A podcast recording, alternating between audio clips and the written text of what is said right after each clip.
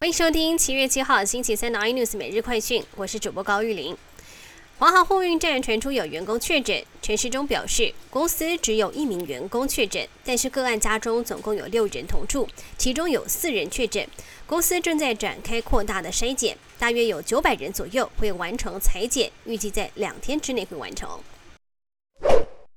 指挥中心专家咨询小组召集人张尚纯在五号提及，染疫死亡个案签数 DNR 与死亡数多为有关，引发了舆论批评。张尚纯今天下午亲自向各界道歉，他解释记者会当中会提到家属签数，主因是他在整理病例的过程当中，发现签署 DNR 的人数很多，数据让他有些惊讶，希望把状况呈现出来。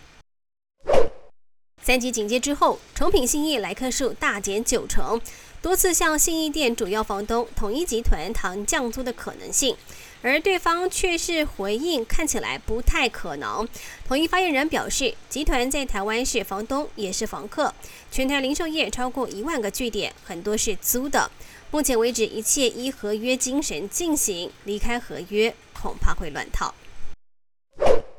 长荣今天起被列为处置股票，二十分钟撮合一盘，十二点四十分左右亮灯跌停，拖累万海跟阳明走跌，大盘指数压回震荡，尾盘在台积电等拉尾盘带动之下，指数跌势稍微收敛，成功守住五日均线。